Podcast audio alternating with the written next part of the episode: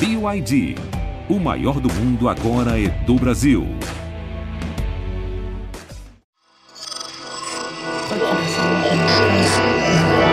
Esse podcast é, é apresentado por b9.com.br.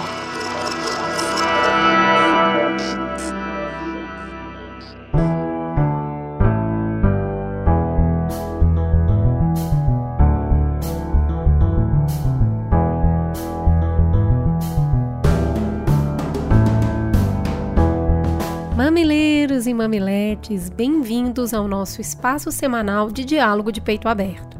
Eu sou a Cris Bartz. Eu sou a Juva Lauer e esse é o Mamilos, o podcast que está mais interessado em construir pontos do que provar pontos.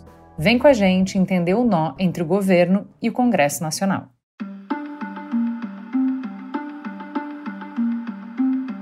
O governo Lula enfrentou uma situação inédita na democracia brasileira nessa semana em uma queda de braço com o presidente da Câmara dos Deputados, Arthur Lira, o governo passou perto de perder 17 ministérios que foram criados via medida provisória assim que assumiu. Uma medida provisória tem força de lei assim que publicada no Diário Oficial da União. Só que ela precisa ser aprovada pelo Congresso Nacional como um todo em até 120 dias para não perder a validade. Tradicionalmente, essa costuma ser uma votação protocolar. Entende-se que a premissa do governo eleito estruturar seu time da forma que achar mais adequado para cumprir as promessas de campanha chanceladas nas urnas. Insatisfeito com as articulações políticas realizadas pelo Planalto até esse momento, o Lira segurou a votação da MP até quase o limite da sua inspiração. Se não tivesse sido aprovado pela Câmara e Senado, os ministérios criados, recriados ou promovidos a esse status pelo governo Lula deixariam de existir. Voltaria a vigorar então a configuração da esplanada sob a gestão de Jair Bolsonaro. Na noite dessa quarta-feira, a Câmara dos Deputados aprovou a MP das esplanadas por 337 votos a favor e 125 contra. Os deputados aprovaram o texto proposto pelo líder do MDB na Câmara, Isnaldo Bulhões Júnior, mas não sem dor. O texto esvazia os ministérios do meio ambiente e dos povos indígenas, reduz atribuições de outras pastas e empodera os partidos que compõem o Centrão ao transferir atribuições de outros ministérios para pastas lideradas por essas siglas. No dia seguinte, o Senado Federal também aprovou MP sem alterações ao texto aprovado na Câmara dos Deputados. As manchetes dos jornais falaram de presidencialismo de joelhos, de Lula emparedado, do poder do Lira. Ainda assim, o líder do governo na Câmara classificou a aprovação como uma grande vitória. Essa disputa acontece apenas alguns dias depois do governo ter sofrido uma dura derrota na Câmara à aprovação do marco temporal. Que governabilidade existe quando um presidente passa sufoco até para aprovar as medidas mais básicas para o seu funcionamento? A gente está vivendo uma crise do presidencialismo de coalizão ou o impasse e a responsabilidade da inabilidade política do Lula? Vem com a gente mergulhar no complexo universo das articulações da política brasileira.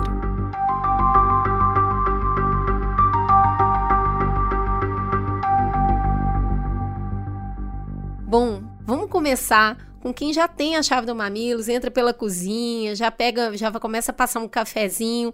Trauman, seja muito bem-vindo de volta ao Mamilos. Por favor, se apresente para os nossos ouvintes. Quem é você na fila do pão? Eu sou aquele cara que está lá atrás na fila do pão. Tudo bom vocês? Obrigado, é um prazer enorme estar aqui de novo. É, eu sou Thomas Trauman, eu sou jornalista, e vivo de acompanhar a política, significa que eu vivo uma vida muito ruim. Eu tenho muitas insônias, acordo muito cedo, durmo muito tarde. E vou ver se eu consigo ajudar vocês a, a entender o que, que para onde a gente está indo é, nesse momento. Tenho certeza, porque você não está sozinho. Trouxemos reforço. Pela primeira vez no Mamilos, Carlos Pereira, por favor, se apresente para os nossos ouvintes. Quem é você na fila do pão? Cara, eu nunca me percebi na fila do pão, embora que eu vou na padaria quase todo dia, mas na padaria que eu tenho aqui não tem fila não, é rapidinho. assim é bom. Meu nome é Carlos Pereira, eu sou professor da Fundação Getúlio Vargas e é um prazer estar aqui com vocês, conversar sobre política brasileira. Estou aqui para o que deve vier. Gente, vamos começar então por uma pergunta bem básica. Qual foi a estratégia do governo que deixou tudo tão complicado? Então, a estratégia do governo é deixar tudo para a última hora. É, exatamente foi essa. Essa foi a estratégia do governo. V vamos lá, é aquela história assim: surpresa é Natal, né? Surpresa é Natal. surpresa, medidas provisórias têm data para terminar. Olha que coisa maravilhosa. Então, assim, sabe-se desde o dia que você assina uma medida provisória que ela tem um prazo. E o prazo termina nesse dia 1 de junho. Portanto, sabia-se, o governo estava é, literalmente levando como se fosse uma coisa tranquila é, o fato que é uma parte fundamental dele, que é a organização, a coisa mais básica do governo, ia depender de uma aprovação é, tanto pela Câmara como pelo Senado. E o governo foi, para dizer, é, é para ser muito é, educado aqui com os nossos ouvintes, ele foi leniente com essa questão. Ele foi olhando outras medidas provisórias, estavam lá, tem uma medida provisória que discute é, sobre a, as, a, os recursos das empresas que são autuadas pela Receita Federal, num processo chamado CARF, deu muita atenção a isso. O governo deu muita atenção é, a outras medidas provisórias uh, que, influ, que, incluíam é, renegociações de dívidas, é, mas simplesmente achou que tá, deu, de, deu de barato que tava essa, isso não ia haver mudança. Pois Mas, bem. Trauma, nos outros governos deram muito trabalho ou é nesse que está diferente? Porque se ele não se preocupou, ah, não, é porque nesse... não tinha histórico? Não tem um histórico. É, essa é uma questão que, em geral, porque, vamos lá, um governo, ele, ele entra, ele tem um mandato para fazer o que, que ele acha, que ele, a organização que ele precisa fazer, e, e isso não é um problema. O governo Bolsonaro, por exemplo, só para fazer uma coisa muito simples, o governo Bolsonaro considerou que era importante ter um ministério que cuidasse dos temas econômicos muito forte. Ele juntou cinco ministérios no Ministério da Economia e deu um, um superpoder ao Paulo Guedes. Contrariando todas as, uma, uma, norma que vinha de vários outros governos, de direita, de esquerda, enfim. É, o governo Lula retomou o mesmo procedimento anterior. Então, tinha um ministério só, um ministério da Fazenda, outro para planejamento, outro para gestão, outro para trabalho, outro para previdência, outro para indústria e comércio. Quer dizer, ele desmembrou aquele superministério que havia sido feito pelo Paulo Guedes. Que não foi problema para o Bolsonaro aprovar. A questão toda é que o governo foi deixando isso e, ao mesmo tempo, numa tensão com o Arthur Lira, que é o personagem que a gente vai citar dezenas de vezes nesse nosso papo. É, só que o Arthur Lira é um homem que é, gosta de demonstrar poder. O que ele fez na semana passada? No mesmo dia em que ele aprovou o arcabouço fiscal, que é a nova regra uh, que vai mandar sobre as contas públicas a partir do ano que vem, e colocou 370 deputados para aprovar no mesmo dia, um deputado que ele é, recomendou fez uma série de alterações nessa organização de governo. Entre as organizações que a gente vai falar aqui muitas vezes, uma delas é a que retira, por exemplo, a FUNAI do Ministério dos Povos Indígenas. Ou seja, o Ministério dos Povos Indígenas, imagine só, não cuida dos índios. Ele também conseguiu tirar do Ministério dos Povos Indígenas a sua capacidade de fazer, de participar das demarcações de terra. Outra, né, uma outra, um, um contrassenso. É, só para dar alguns exemplos para o nosso ouvinte de, de, do que estava sendo feito. Isso foi na semana passada, sete dias atrás. Há sete dias o governo está sabendo que tem essa bomba pronta para explodir e sabendo que esse prazo vinha ia acontecer. O governo fez? Ele fingiu, ou ele, ele achou que tudo bem, ele achou que isso não ia ser tão grave, ele achou que ia se resolver. No, no, orçamento desse ano, existem 35 bilhões de reais que estão reservados para distribuição por emendas. Essas emendas são variadas, são emendas que são emendas individuais, tem emendas que são por bancada e tem as emendas que são as antigas, famosas emendas do orçamento secreto. Enfim. É, então, parte dessas emendas já estão dadas, os deputados sabem que eles vão receber. Mas tem um, um, um tamanho, nós estamos falando aqui de 9,8 bilhões, 9 bilhões e 800 milhões de reais, é, que são desse, desse antigo orçamento secreto, é, que a questão é, em tese, quem deveria def, definir é, qual é o destino dessas emendas seria o governo federal. O problema é que até dois anos, até um ano atrás, quem definia isso era o presidente da Câmara, Arthur Lira. E quando eu digo definia, eu quero deixar uma. Eu não vou fazer uma imagem de uma figura de linguagem, eu vou falar exatamente como era. Ele enviava uma, uma folha de Excel para a Secretaria de Relações Institucionais da, da, da Presidência da República, a, a então ministra Flávia Arruda, com os nomes. Então, o João recebe 70, o José recebe 60, o Luizinho só recebe 10. Absolutamente discricionário e dentro dos critérios que só ele sabe, sabia quais eram. Uhum. Então, ele. E essa lista era. Assim, o, o, governo, o governo Bolsonaro, né, sua negociação com a Câmara, simplesmente cumpria essa listagem enviada pelo, pelo, pela Câmara e pelo Senado, pelo senador Alcolumbre, fazia isso do lado de um lado e os, o, o, deputado Lira é, do outro. É, o governo Lula decidiu que não queria fazer mais isso, ele quis romper com isso, ele queria ele retomar esse poder. Então, a lógica, o que nós estamos aqui discutindo não é se ah, o governo vai divulgar, vai, vai soltar tantos milhões ou tantos milhões, não é isso. É quem define quais deputados vão receber e a quem os deputados vão ficar gratos. É isso. Porque o que o governo Lula argumenta é, no momento que o Arthur Lira define que o João vai receber tanto, o José vai receber outro tanto, esse, esse é, deputado, ele está a quem ele deve, a quem ele é grato a quem ele, ele tem, ele, a que clube ele pertence. Para quem ele está devendo favor. Uhum. Exatamente. E não ao governo. Então, o, o que o governo Lula estava tá, querendo fazer era ele, ele assume o valor e, portanto, o deputado tem uma relação com ele. Porque senão essa bancada não pertence ao governo, mas pertence ao Lira, uhum. ou ao Columbre, enfim, a quem quer que seja. É, então é, é, disso que está se falando. Não é uma disputa que ah, os deputados são contra a existência do Ministério da, do Planejamento. Coisa nenhuma, não estão nem aí para isso. Não é uma questão, eles não estão discutindo a organização do Estado. Eles não, tem, não, é nem, não é que eles têm um projeto alternativo de, de, de organização de ministérios diferente do Lula. Não estão nem aí para isso. A questão toda é quem vai definir a lista é, do orçamento. É disso que nós estamos discutindo. Mas o cenário político ele mudou bastante desde o último governo do Lula, né? o pós-Bolsonaro, pós-orçamento secreto, tá mais difícil negociar com o Congresso? Pois é, eu acho que tem havido uma interpretação, a meu ver, não correta de que o legislativo brasileiro ficou mais fortalecido é, pós-governo Bolsonaro. Né? No presidencialismo multipartidário, dado que o presidente não tem maioria de cadeiras no Congresso, é preciso que ele tenha moedas de troca discricionárias para montagem de maiorias e sustentação de maiorias. A ex-presidente Dilma, numa situação muito vulnerável, ela cedeu a uma demanda antiga dos parlamentares, que foi a impositividade das emendas individuais, ou seja, tornou a execução das emendas individuais obrigatórias. É, antigamente, é, o legislativo ele tinha o poder de emendar o orçamento, com emendas individuais, coletivas, de bancada e tal. Mas, em última instância, a execução dessas emendas era de responsabilidade do executivo.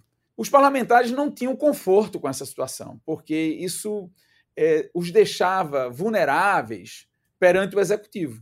Então, pressionaram Dilma, Dilma, numa situação vulnerável, cedeu a isso num decreto e as emendas individuais passaram a ser obrigatórias.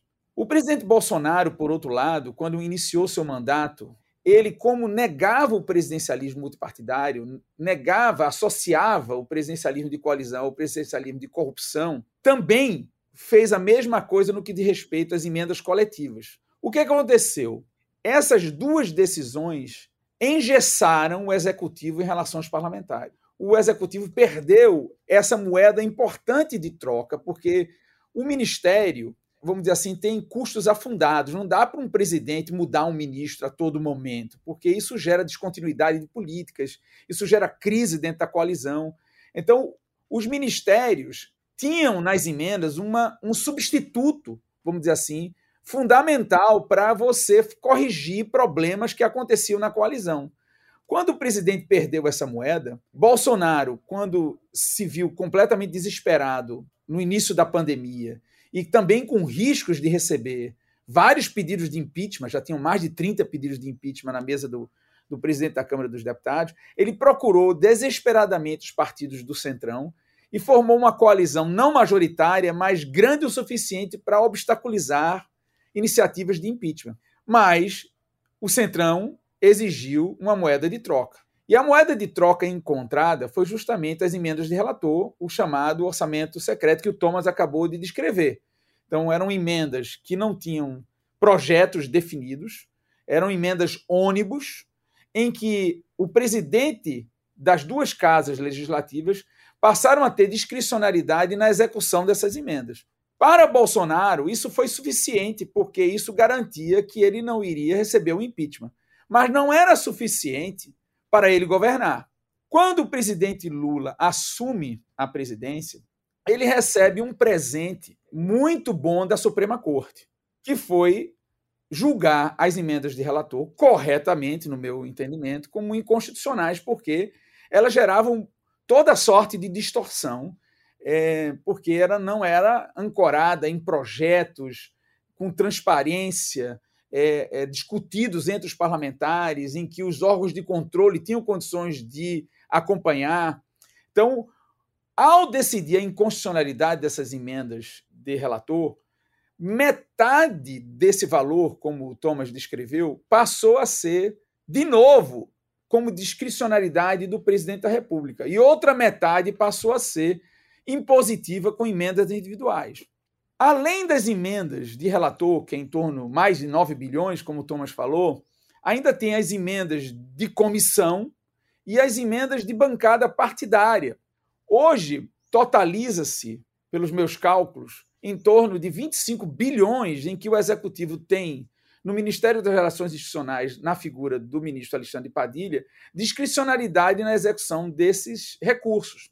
Isso gerou muito incômodo, como Thomas descreveu. Isso por quê? Porque Lira, que tinha total discricionalidade sobre os recursos, passou a não ter nenhuma mais. O problema é que o executivo, com Lula, tomou outras escolhas que tornou essa relação com o legislativo ainda mais complicada. Eu acho que as condições institucionais e políticas para o presidente Lula melhoraram.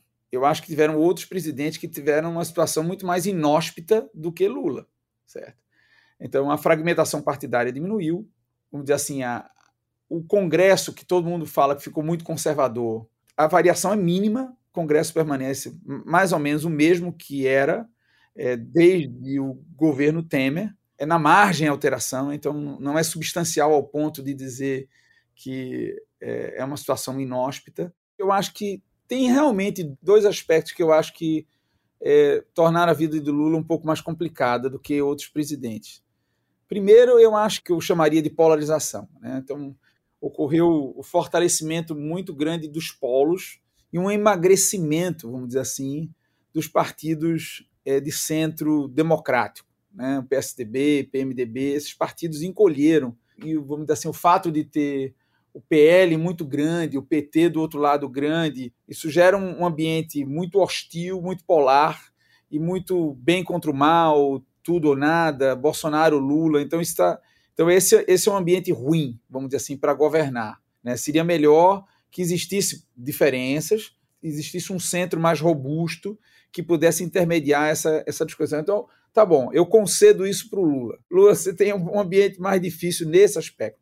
Eu acho que tem um outro aspecto também, que diz respeito a uma, uma mudança institucional importante que aconteceu em 2016, 2017, que foi a criação do fundo partidário, fundo eleitoral, é, e a proibição do financiamento privado. Porque com os fundos eleitoral e partidário, os deputados ficaram mais autônomos do executivo. Eles agora não precisam, vamos dizer assim, é, ficar begging, ficar é, implorando é, migalhas do executivo para alcançarem a sua sobrevivência, porque eles têm um fundo eleitoral e partidário ultra robusto é, para a campanha deles. Né? Então, assim, isso, isso é um outro aspecto que não existia em 2002, não existia em 2006, não existia em 2010.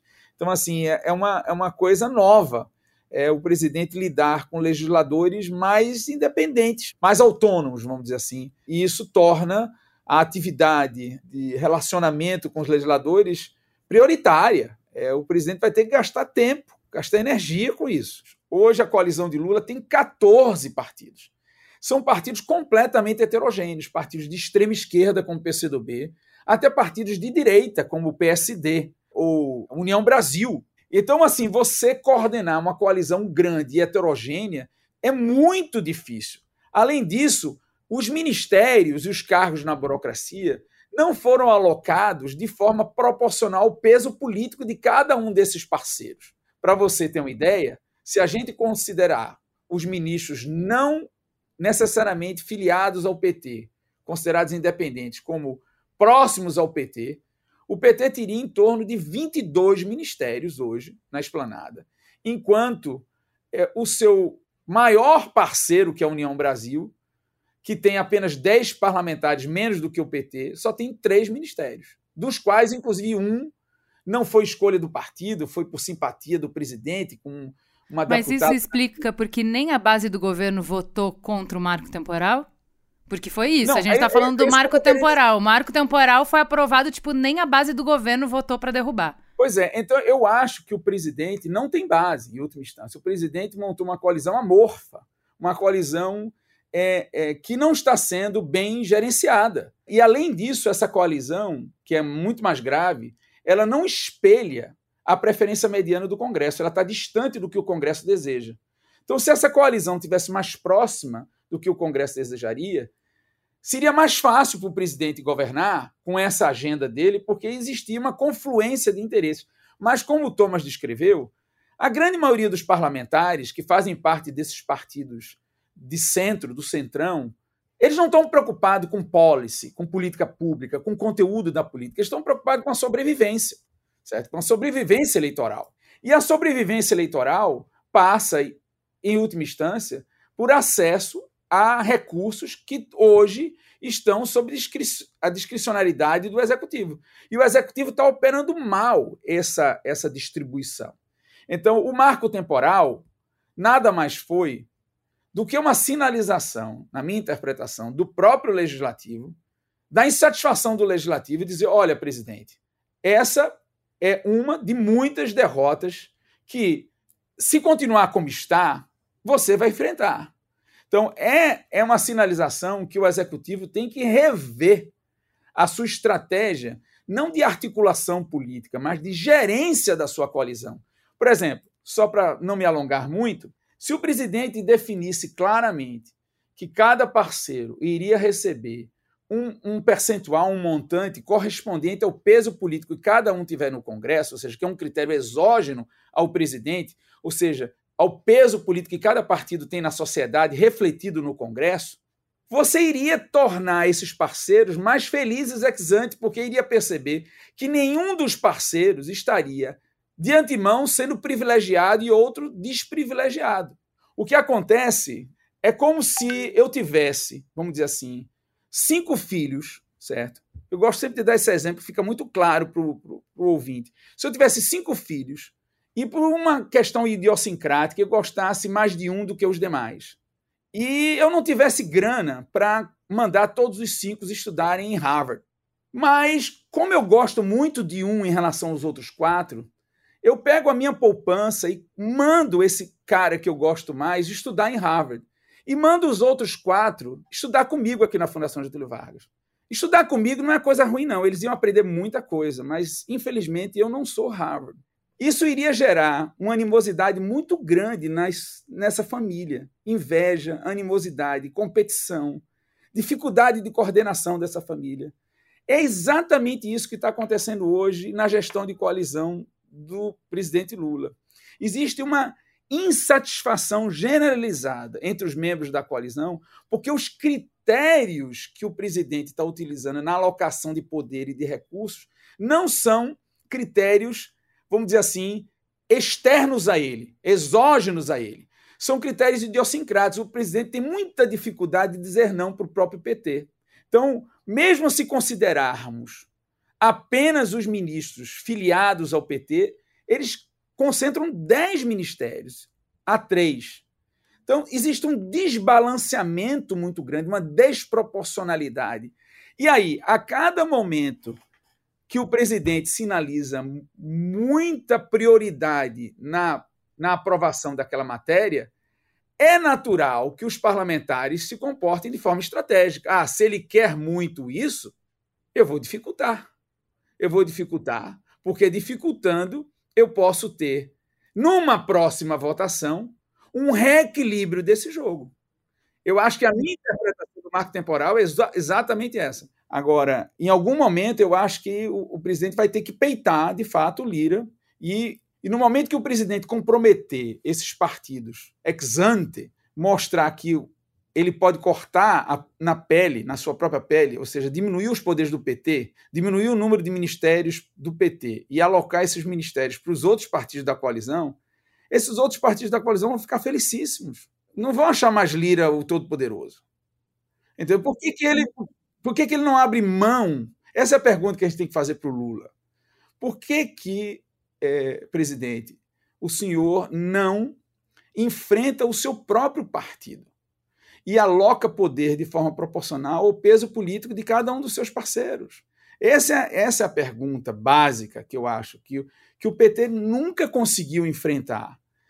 No primeiro mandato, até que era entendível isso, né? porque imagina só, Lula é, disputou a presidência três vezes antes de ser vencedor em 2002 e tinha seus aliados dentro do PT, as várias facções e partidos que existem dentro do PT, do lado dele quando ele foi derrotado, ou seja, comendo pão que o diabo amassou. No momento que o PT ganha a presidência em 2002, como é que Lula iria dizer não para o MST? Iria dizer não para a CUT, que estava com ele desde sempre, mesmo que esses setores não tivessem peso no Congresso. Como é que o Lula ia chegar e dizer: não, olha, eu vou dar ministério para o PMDB, que eles têm cadeira no Congresso, mas não vou dar vocês porque você não tem cadeira no Congresso? Era isso que ele devia ter feito em 2002.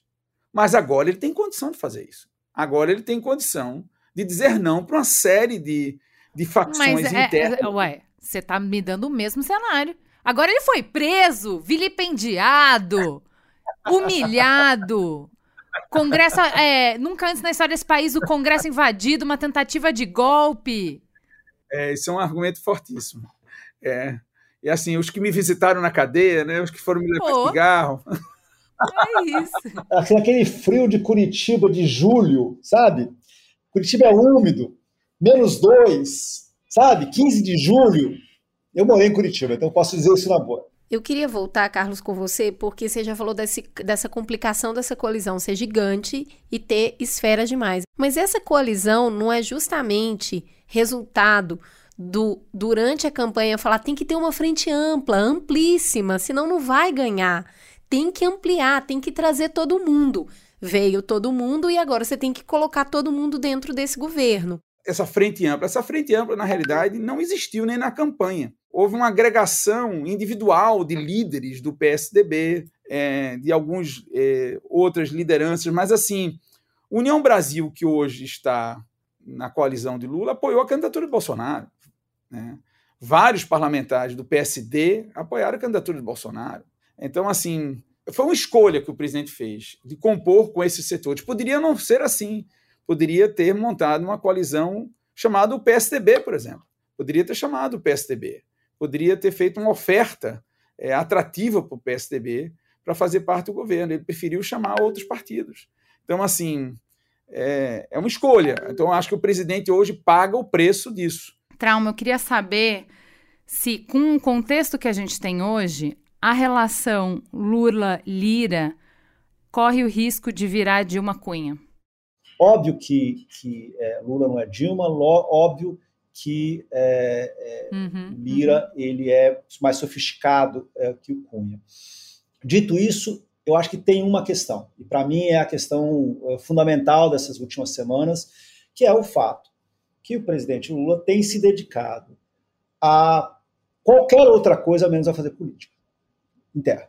É, hum. Eu, eu, eu, eu, tenho, eu tenho minha, a minha tese é menos Kiev mais Brasília. Mas assim, obviamente que isso é né, de novo, é uma piada, porém, mas tipo assim, dedique, assim, se o governo Lula não se dedicar, não se focar a questão do problema dele na sua relação com o Congresso, as consequências serão, é, de uma forma, vão, é, como numa questão de cadeia, elas vão afetar todo o resto do governo, não só a organização dos ministérios, mesmo que isso a gente passe por isso, mas a, a, própria relação que ele vai ter com os estados, a própria relação que ele vai ter, o que, que vai conseguir aprovar e não vai conseguir aprovar. Então, é, não há outra prioridade que o governo possa ter que não seja resolver, criar uma convivência com o Congresso, com o Senado e com a Câmara.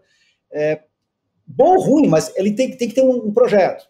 O que hoje a gente está vendo é que é, o, presidente Lula se dedica a qualquer outro problema com mais afinco, com mais é, é vontade do que. E eu entendo, deve ser muito mais bacana sentar para conversar com, é, sei lá, com, com o presidente, com o presidente Macron do que com o Elmar Nascimento. Tudo bem, só que o que nós temos é o Elmar Nascimento, e ele é o líder do, da, do União Brasil, tem 59 deputados, um deputado do interior da Bahia, muito influente, e talvez um candidato a presidente da, do, da Câmara, é, é o candidato que o, que, o, que o Lira gostaria que o sucedesse.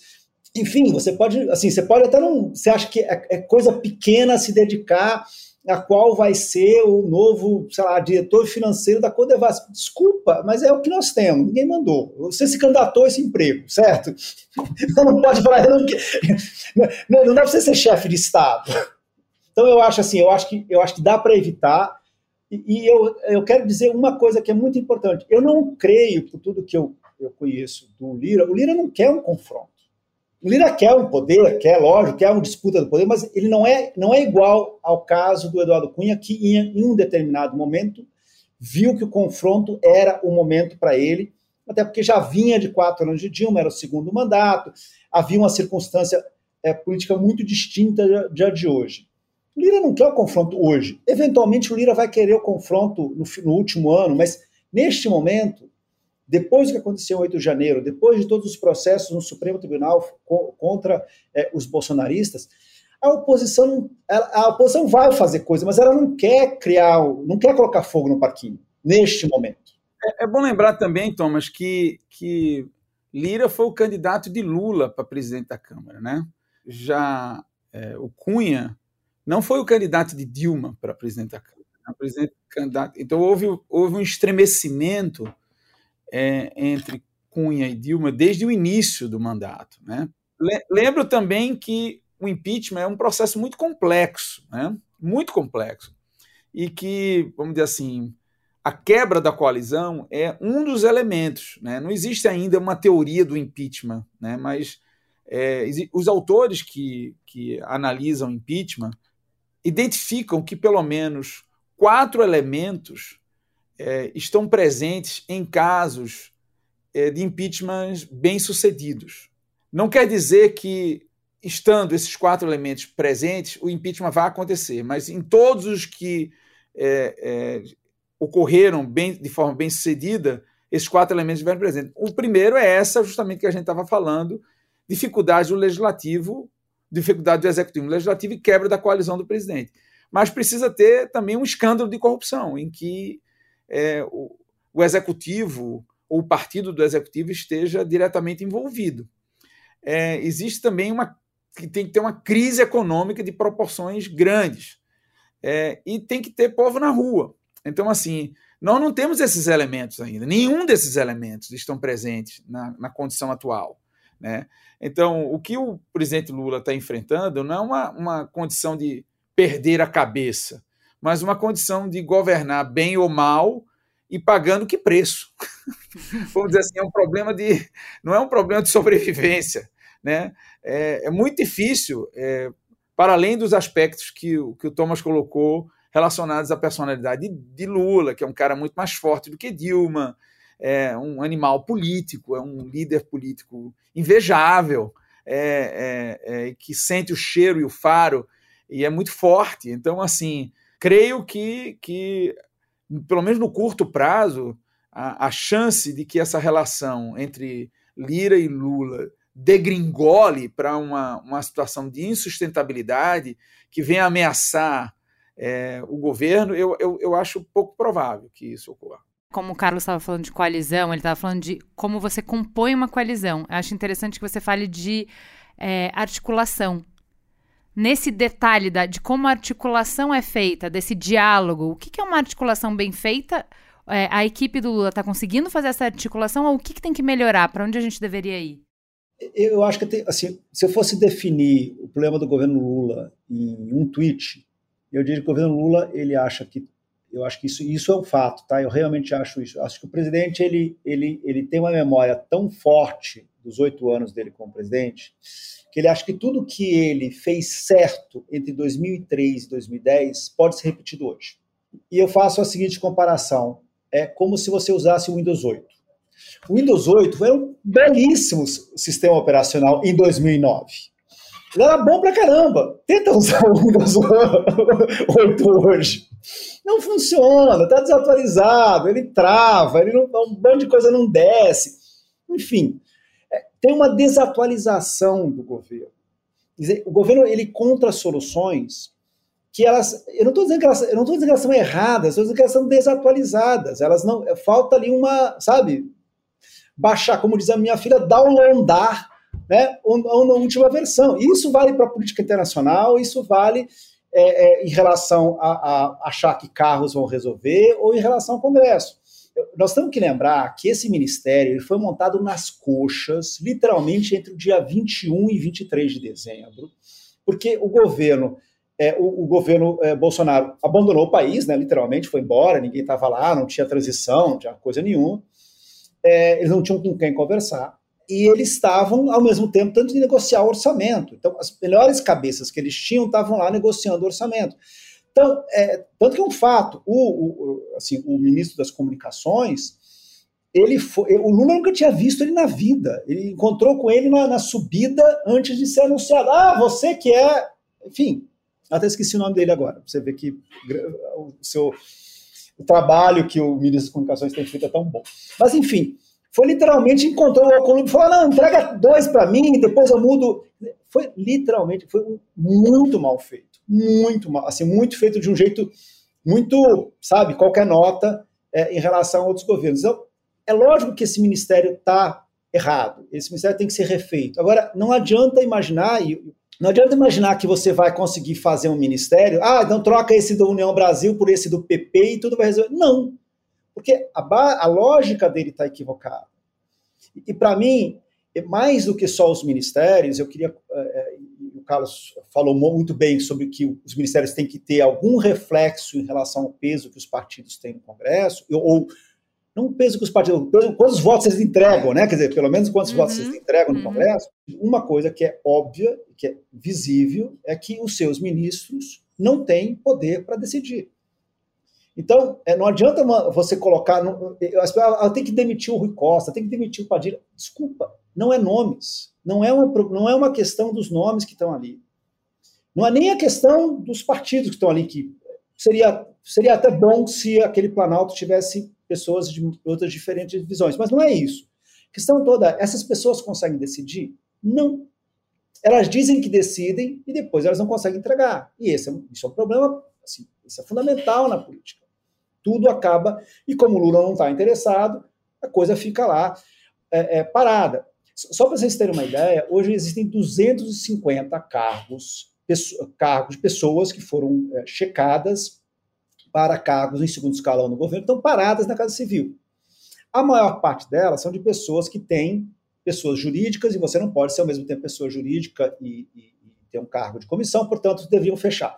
Parte, boa parte ali é resolvível, tem uma questão de tempo ali, de fechar a empresa, ou de, enfim, de mudar a sociedade, coisas assim.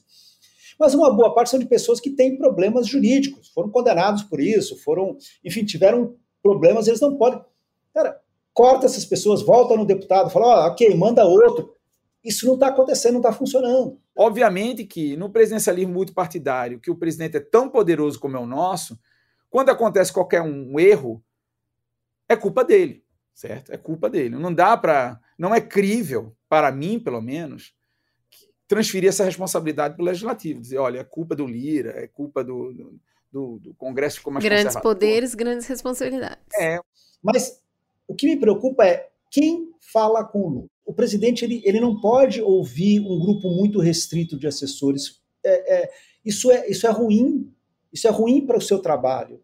Então, o fato é, hoje, nessa semana, o presidente teve, tem essa questão é, realmente importante sobre como o que fazer para é, resolver o seu, o seu ministério. Então, o presidente chamou uma reunião de emergência no Palácio Alvorada, onde estava o ministro da Casa Civil, Rui Costa, ex-governador do PT da Bahia, o ministro de Relações Institucionais, é, deputado federal Alexandre Padilha, do PT, estava o líder é, do governo é, na Câmara, o deputado José Guimarães, do PT, uhum. e estava o ministro da Fazenda, Fernando Haddad, do PT. E eles, ali conversando, meio que resolveram o que, que eles iriam fazer em relação a toda a base, em relação ao governo pode dar certo hoje, mas você concorda que esse não é um sistema que ele é sustentável? Olha isso, a gente falando de diversidade, o Lula só tem homem petista ao redor dele para discutir e para ouvir. Sim, é isso. Exato. É. Ai, gente, isso é tão 2002, né? É, exatamente. Mas é assim, você tem um núcleo muito leal ao Lula. O Lula é, é, gerou em torno dele, em função de tudo que aconteceu, um núcleo extremamente leal e muito é, que vai marchar com ele, no matter what, assim, tá claro. Né? Comer um quilo de sal com o presidente durante a sua prisão, todo o processo que aconteceu. Dito isso, não significa que necessariamente o fato das pessoas serem leais, elas são competentes, não significa que o fato das pessoas serem leais, elas são as melhores pessoas para aqueles lugares. É, enfim, eu acho que falta ali. Eu vou dar um exemplo muito bobo, mas que, tipo, vamos lá, você tem um vice-presidente que foi quatro vezes governador de São Paulo e que conversa com pessoas que você não conversa. Será que não era o caso de desse tal vice-presidente estar lá? Just, né, só mencionando. Ideias Enfim, aqui, brainstorming. É uma é, raposa tô... velhíssima da política, né? Será que ele não estaria é, alguma coisa não, a acrescentar? E pior, né? Olha só, ele é seu vizinho, porque aqui está o Brasil Rural, aqui está o, o Prazo Jaburu. O cara chega em cinco minutos. Assim, só estou contando que, tipo assim, falta aí a, a, quem conversa com Lula uma equipe mais diversa, falta uma equipe que, que tenha gente que pense um pouco mais diferente, possa ser leal, porém que tenha. e que não seja a turma do sim senhor.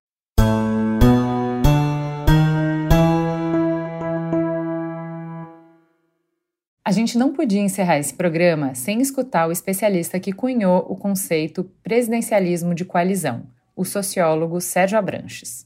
Sérgio, as manchetes de hoje falavam de presidencialismo de joelhos, de Lula emparedado, do poder do Lira. Só que na conversa que a gente teve com o Trauman e o Carlos, o executivo aparece fortalecido pelos 25 bilhões que tem na mão para negociar com o Congresso. Para o Carlos, o cenário que o Lula encontra hoje é de um executivo forte, por retomar o controle desse orçamento, e que enfrenta um Congresso menos fragmentado. Na leitura dos dois, o nó se dá em função da irracionalidade na distribuição de cargos, que não espelha a representatividade dos partidos de coalizão no Congresso, e da falta de interesse e de empenho do Lula em coordenar a articulação com o Congresso. Qual é a sua leitura? O presidencialismo de coalizão está em crise ou é só inabilidade política do governo? Vocês me perguntam é, se o presidencialismo de coalizão está em crise ou é, se há um problema de inabilidade política do governo. Eu diria que não tem inabilidade política do governo. Eu acho que o Lula é, sempre foi muito hábil politicamente. Eu acho que tem um problema de leitura é, da, da, conjuntura, do contexto político institucional é, em que ele estava fazendo o seu terceiro governo, que é muito diferente do que ele conheceu quando ele governou o Brasil entre 2003 e 2010. Ah, além disso, essa eleição foi uma eleição muito polarizada que produziu uma, uma oposição muito mais impermeável a qualquer tipo de negociação com o governo. É uma, uma, uma, uma oposição que tem uma visão radicalmente polarizada em relação ao PT e que joga na, na desconfiança do PT. E, e aí o manejo da, da, da política que o Lula está fazendo, como, é, como era antes, segurar as emendas para liberar na hora da votação, é, não, não atender os parlamentares, fazer certas descortesias, como, por exemplo, ministro ir na base eleitoral do parlamentar e, e não avisar o parlamentar que está indo, e ele não pode mostrar que tem prestígio. Essas coisas que fazem parte da, do cotidiano da política, que fazem parte em qualquer parte do mundo. Agora, o presidencialismo de coalizão está em crise, e ele está em crise não apenas por causa dessa fratura que há na sociedade brasileira com a polarização radicalizada, extremada, e que não foi só política, ela é social, ela, ela, ela atinge os clubes, ela atinge as famílias, ela atinge as escolas, os locais de trabalho. Então, é, é, é, muito mais profundo e o Congresso reflete essa, essa polarização. O Congresso é um reflexo da sociedade. E, mas houve é, é na, na, na, eleição também, com a proibição das coligações proporcionais, uma mudança estrutural, porque a fragmentação caiu mas o efeito até agora da, da queda da fragmentação é uma redução do tamanho médio das bancadas. Os partidos ficaram menores no Congresso, mas ficaram mais ou menos do mesmo tamanho, em torno de 30, 40 deputados. Essa proliferação de bancadas mais ou menos do mesmo tamanho aumenta é, os pontos de veto dentro do Congresso e dificultam a formação e a manutenção das maiorias. O presidencialismo de coalizão está em crise estrutural, até que se consiga resolver essa questão de produzir maiorias mais, mais, mais, mais uh, coesas e, e, mais próximas da, da, das preferências do governo. Houve um descolamento muito maior nessa legislatura entre as, as preferências do governo e, e da sua coalizão eleitoral e as preferências do Congresso Nacional. É, e o Lula tem que montar uma frente que vai além do seu palanque. Ele tem que montar uma frente que adicione outros partidos da, que estão no Congresso, mas que não estavam no seu palanque. E isso implica, ah, de fato, numa, numa, numa montagem de ministério e de governo menos PT e menos esquerda, com mais gente da frente. Isso não aconteceu inteiramente. Tem muita gente do palanque dele, é, da frente do palanque, mas tem menos da frente parlamentar. Agora, é, por outro lado, tem uma bancada muito forte no Congresso, é, que é a bancada do agronegócio. E, e, a bancada do agronegócio no Congresso, ela é, a frente uh, ruralista, ela é dominada pela, pela lavoura arcaica. Então, boa parte da discussão que envolve, por exemplo, marco temporal e a MP da esplanada tem a ver com estrutura fundiária. E aí a questão é muito mais dura de, de, de negociar, precisa de muito mais empenho e muito mais força do, do governo no Congresso. Não é só uma questão de emenda, precisa de mais persuasão e precisa de montar uma coalizão que não aceite a imposição das escolhas reacionárias do agro com relação a indígenas e com relação ao meio ambiente. Ah, dito isso, eu diria que, por outro lado, o Congresso é de fato mais forte, ele adquiriu maior capacidade de controle das emendas, das medidas provisórias, e ele conseguiu aumentar o escopo das emendas impositivas, e ele mudou as suas preferências com relação à questão é, orçamentária por conta da intoxicação com o orçamento secreto. O orçamento secreto mostrou para os parlamentares, para os deputados, sobretudo, a vantagem de conseguir dinheiro sem nenhuma dificuldade e sem nenhuma correlação com as políticas do governo para direcionar diretamente para suas bases eleitorais. É, e isso, evidentemente, aumentou a corrupção e aumentou a discricionariedade, aumentou a desigualdade entre os municípios. Municípios que têm é, deputados com mais emenda ficam melhores, os, os, municípios que não têm deputados com emenda, cuja, cujas emendas são de menor valor, ficam piores. Isso não faz o menor sentido, isso atrapalha a articulação de uma política nacional estratégica que reduz a desigualdade e que resolve alguns problemas do Brasil. A governança ficou mais difícil, a, a coalizão ficou, como eu chamo, passo, passei a chamar, de uma coalizão mais líquida. É, ela, ela, ela escapa pelos dedos uh, do governo em cada questão. Então, o governo tem que negociar mais questão por questão e que tem que estar mais presente no Congresso, sobretudo o presidente Lula. Ele tem que estar mais próximo do presidente da Câmara, Arthur Lira, e do presidente do Senado, Rodrigo Pacheco, mas sobretudo do Lira. O Lira está pedindo ser mais prestigiado pelo Lula. Ele está pedindo que o Lula compartilhe poder com ele. E o Lula vai ter que compartilhar poder com ele com o custo que isso implica. O Lira é um, é um, é um oligarca, né? um velho oligarca do, das Alagoas. E tem rivalidades entre os estados que fazem com que seja mais difícil também o Lula manejar. Se ele prestigia o Arthur Lira, ele cria problemas com o MDB uh, ah, do Renan Calheiros. Isso se espalha por toda a estrutura partidária. Ficou mais complicado. E, e o presidente da de coalizão perdeu completamente capacidade de governança é, passou a ser uma coisa muito mais complicada, muito mais difícil, muito mais instável, e isso, se não for resolvido na, no, no, no, processo eleitoral, com uma melhor articulação entre os partidos na disputa pelas bancadas, com uma estratégia dos candidatos à presidência que implique também que a sua coligação aumente a sua força parlamentar, portanto, uma, uma, uma campanha mais, mais coesa, mais coerente, para a presidência e para a Câmara dos Deputados vai continuar difícil e isso pode pôr em risco a governabilidade democrática no Brasil.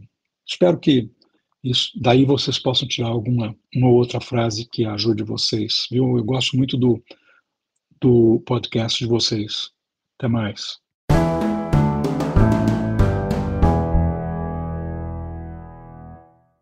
Muito obrigada, Sérgio. Juliana, Sérgio veio aqui contar pra gente que, na verdade, assim, essa conversa toda não é uma coisa ou outra, é uma coisa e outra. Exatamente. Como sempre, a gente só adiciona complexidade. O mundo que a gente vive está cada dia mais e mais complexo. Mas olha, eu vou te falar que esse programa me deu um certo alívio de organizar essa complexidade toda para pelo menos eu entender um pouco melhor onde é que a gente está pisando. Muito obrigado para você que ficou com a gente por essa uma hora. E se você também conseguiu entender melhor esse nó entre governo e parlamento, graças a esse programa, compartilhe o Mamilos. Sem dom. Obrigada, gente. Um beijo. Até semana que vem.